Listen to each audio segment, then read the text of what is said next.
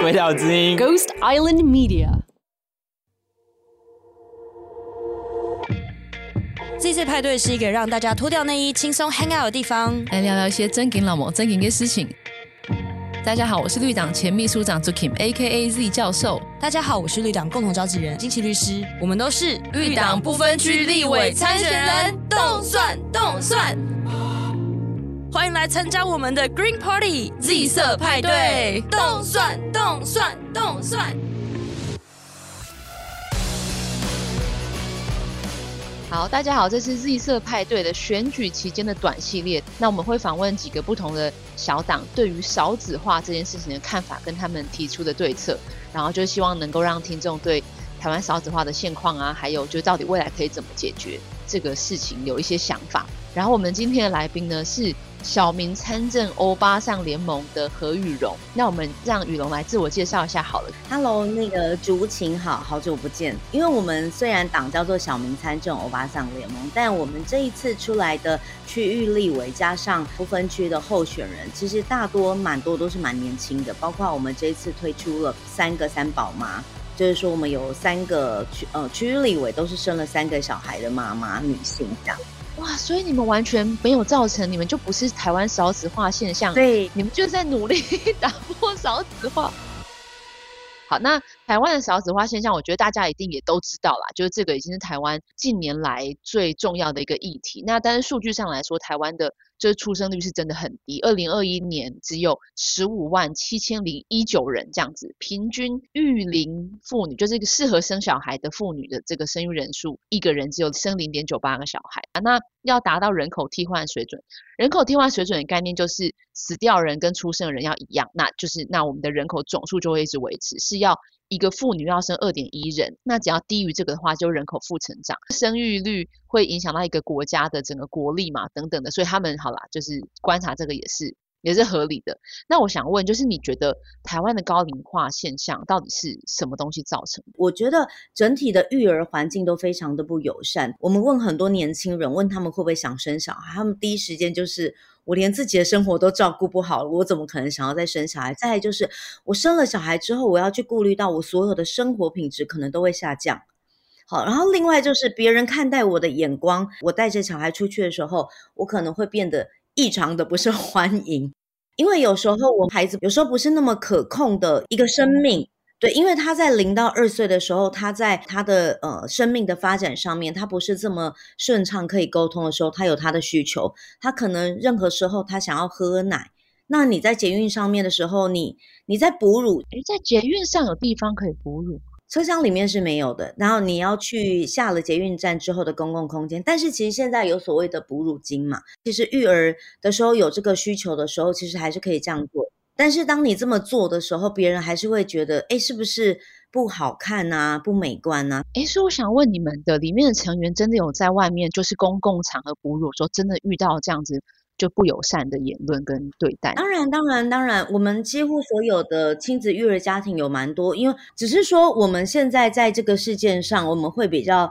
严谨一点。万一真的发生这样的事情，我们其实通常不会采取息事宁人的做法。因为我们希望把这件事情推向成，就是我其实我们每一个人都有机会创造更友善的育儿环境嘛。完了，包括我们这个孩子有这个需求，然后大人有这样的需要的时候，周围的人能不能提供这个友善的空间，或者是把它视为一件正常的事情？我觉得这个社会的氛围非常的重要。那当然，我觉得我们最重要就是，到底我们有了小孩之后，我的工作跟生活要如何能够平衡啦？我们前阵子还是继续在做了一些怀孕歧视的呃相关的案件跟工作方的调查。其实我发现女性在遇到怀孕的时候，她受到的这个职场隐性的歧视，其实数量还是多的。公司能不能够让我们真的可以安心的怀孕，而不会觉得是增加同事的负担？我觉得这些东西都是。呃，在我们职场里面会遇到的事情，所以我们包括生了小孩之后，我们去公共场合，包括我们就有候选人去新北登记的时候，因为他的小孩很小，然后刚好又生病，他就是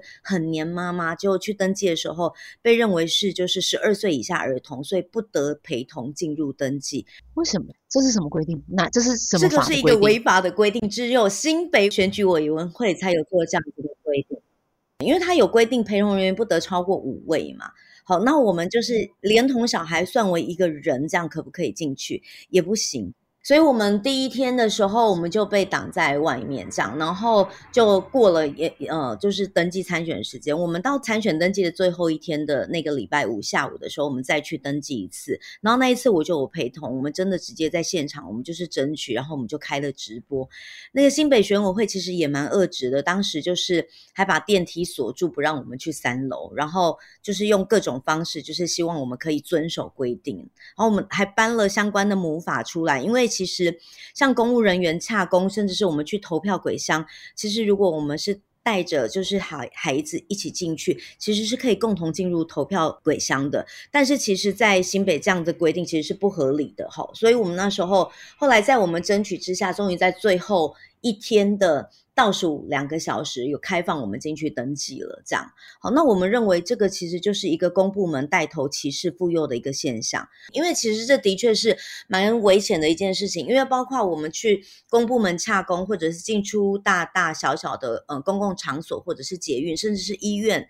都应该要把儿童视为一个人才对。好，那这个才是真的是有呃人权概念的。基本上公部门或者是公共运输或者是医疗大众场所，应该要带头做友善。好，那这个才会对于我们生小孩，生了小孩之后，我们会被怎么看待？我们的孩子会被怎么看待？我觉得绝对是一个带头影响的作用啦。对，因为我觉得我这几年的确有感觉到你说的，就是这个，就是育儿环境很不友善这件事情，不只是我们的政策很多不足的地方，就是我其实常常在看到，就有可能网络上会有人说啊，今天去餐厅啊，然后隔壁的小孩吵死啊，然后什么，或者有些餐厅会觉得小孩不要进来，所以少子化这件事情，就是就羽绒所观察到的，其实就是有一个很重要的原因，就是我们的育儿环境非常的不友善。其实政策，然后。跟我们整体社会的环境，对于要带小孩的人都有很多的，就是不喜欢，然后有有点排挤这样子。我们从生了小孩之后，从怀孕的时候，我们是不是有产假？然后呢，父亲是不是有陪产假？然后有育婴假、育婴津贴、亲职假，或甚至是亲职教育假这一些，其实这一些相关的补助支持，然后是不是有有到位？好，然后这个东西就反映了我们到底敢不敢生，甚至是我们都还没有到有了这些假之后，我们在文化上我们敢不敢请，敢不敢用哦？现在是连基本的这些假的保障有没有到位，这件事情都还是不足够的。那其实另外第二、第三项就是，我们大多的这个亲子友善很少从儿童出发。大多都是以从父母大人的观点方便出发这样子去做的，但我们其实也蛮想做的是，有没有办法，有没有机会真的去拿掉所谓的父母惩戒权？因为前几年我们在推的是去去除掉所谓的校园的体罚嘛，我们其实真的想推的是，其实现在全球有将近六十个国家，它其实是禁止父母可以惩戒体罚自己的小孩的，即便在家内都是禁止体罚的。好，那我们在台湾其实还没有真的足够的声量来讨论这个议题，但其实我们作为一个政党，从小也是一直实践不打不骂来教小孩。我们的确是想要在法制上就直接去拿掉父母对儿童的惩戒权。好，所以我们其实觉得应该要有儿童出发的观点，跟在呃法制上面的保障。我想要请问一下，就是因为很多人会觉得，就是因为小孩不打不不骂，然后才会在外面一直闹，然后就是就是这些家长都纵容什么的，就是你对这样子的。言论有什么样的回应？我其实觉得回过头来思考，是在台湾的育儿环境，尤其是都市里头的育儿，小孩的生存空间真的非常的小。像我们小时候，如果就在野地里爬树啊，有各种自然环境生长上长大的小孩，其实我们的那一些玩乐跟体验好的需求被满足的时候，其实我们就不会这么的容易躁动。好，那整体环境来说，跟台湾我们的绿地的空间非常的不足够。孩子真的不是在一个适合他生长发育环境，他一个生命应该要有的就是自然体验下长大的孩子，他自然就会比较躁动。所以，我们如果从儿童的生命发展去看的话，就知道我们本身提供的就不是一个适合孩子生长的环境。哦，因为他们的生长可能就是处处受限，然后可能想要发泄的精力也无处发泄，所以就比较容易在公共场合的时候做出一些探索，或是把餐厅当公园的这种对，没错没错，因为它的探索几率本来就是很小，所以本身我们要在想，在台湾要育儿，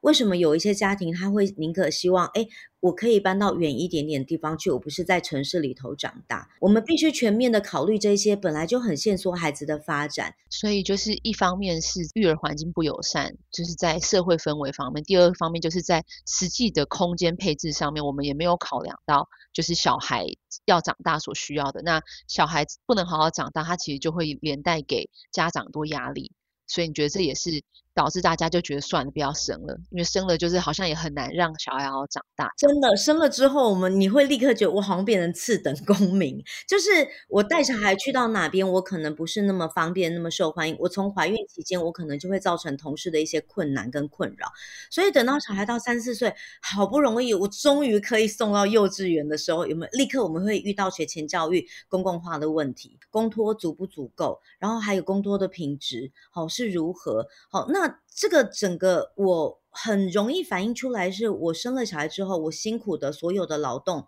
的成果所得，全部都进到了业者的口袋。但是我跟我的孩子有没有真实实际的相处的品质的提升？那我的孩子在幼教里面，他有没有照顾品质的提升？甚至是照顾我孩子的人，他的心情好不好？他的劳动条件好不好？好，这个整体都是呃要思考的问题。然后，所以我觉得找子女化这件问题其实很复杂，它其实真。真的是动摇国本的，它也是一个国安危机。我得要这么说，因为如果这些环境都没有全面的去想到，光是什么一胎补助我六千，补助我七千，补助我一万，好像是一点意义都没有。真的啊，对对真的，因为我在乎的不是那个一个月一千一一万两万这个钱而已，而是整体的社会文化品质这几项有没有真的一起帮我顾虑到？那唯有真的顾虑到，才叫做一个真的友善呃亲子家庭跟育儿。的环境，我们才会真的放心生、放心养。因为政策好像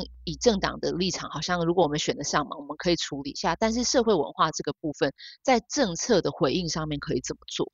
其实以前我们去日本旅行，会发现很少亲子家庭，尤其是日本的亲子家庭会坐大众运输，因为他们会有一个集体的意识是，是我的小孩会吵，所以我如果去做大众运输，我会打扰到别人，所以他会直接规避掉坐大众运输，他会直接开车出门去旅行。但是我们发现这几年在日本的政策上，他在捷运或者是在呃公共运输上，他会写说婴儿可以哭，我们的孩子可以哭，意思就是说他是容许这个声音在里面的。那他当这样放的时候，我作为一个妈妈，我看到这样的时候，我觉得我好像被接纳，无论我小孩会哭不哭，我去那边的时候，我有一种比较安心的感觉。那我觉得这个就是整体在育儿环境上。我们最基本公共部门可以带头做的，就在公共场合哭，好像是一个不礼貌、会打扰别人的事情。但是我们的社会氛围应该要去允许小孩可以就像一个小孩，小孩他有哭跟探索跟发展的需求。我们一般的人可以给撑出友善空间，但是如果比方说航空公司、公部门或机构，他都可以带头做，我觉得那个就是另外一个更相对友善。比方说小孩真的哭闹有需求的时候。很多人会觉得说，我想要要求换去别的座位，但是可能有一些航空公司，他就直接处理，哎，亲子家庭，我直接帮你升等到什么什么舱，让你可以有更安静。它取决于这个机构如何看待我，能不能真的有像这个有需求的人。哇，今天我觉得我自己学到很多，因为我我们还没有小孩，所以就对很多育儿这件事情也只能用听的跟用想的，所以很感谢今天雨蓉用这个真的是一个妈妈跟整个党都是这为了这件事情而努力的这个身份来跟我们分享。那台湾少子化，因为毕竟它就是一个长久之战嘛，所以会有很多大家需要做的事情。对，如果说你是一个就是。一个你是一个店家，我觉得你可以听到我们这一集，你或许可以试试看，在你的店家摆一个，诶，小孩可以哭，小孩可以玩一下，这样子好，就是不要让小孩的存在变成好像是一个很负面的事情。其实我觉得，所谓的友善不一定是要有什么儿童游具啊，或者是卡通的东西这样而已。有时候是包括整个文化，在整个环境人的对待的支持上面是友善的。我如何看待他，就是真的是一个人。我觉得那个友善才是最巨大。它虽然无形，但是它真的是非常强大，而且是足够温暖。好，今天很真的非常谢谢语蓉，也很希望大家一起努力，让这个环境真的是对小朋友跟带小朋友的人都友善一点。那大家一月十三号记得去投票，对，一定要去投票哦。那记得领 票哦，有三张票，OK，有区域立委，有政党票，呃，跟这个总统去记得去投票。谢谢雨蓉，今天谢谢雨蓉，谢谢。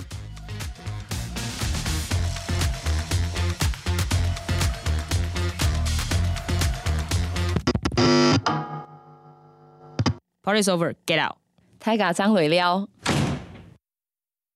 嗨，你刚刚参加的是由鬼岛之音举办的 Z 色派对，派对主持人是张竹晴与李金奇，制作人是严瑞莎，监制是 Emily Y Wu 和叶阿婷。喜欢跟我们一起开趴吗？那赶快推荐给你身边的朋友，下次一起狂欢！别忘了要在你的 Podcast App 按下订阅或追踪，下次开趴的时候你才不会变成边缘人哦。假如你用的是 Apple Podcast，那拜托给我们五星评分加留言。如果你对今天的派对内容很有共鸣，疯狂点头，也欢迎你追踪鬼岛的 IG 或脸书，并留言给我们。有话大声说也是一种女力或男力的表现哦。那我们下次派对见喽，拜拜，拜拜。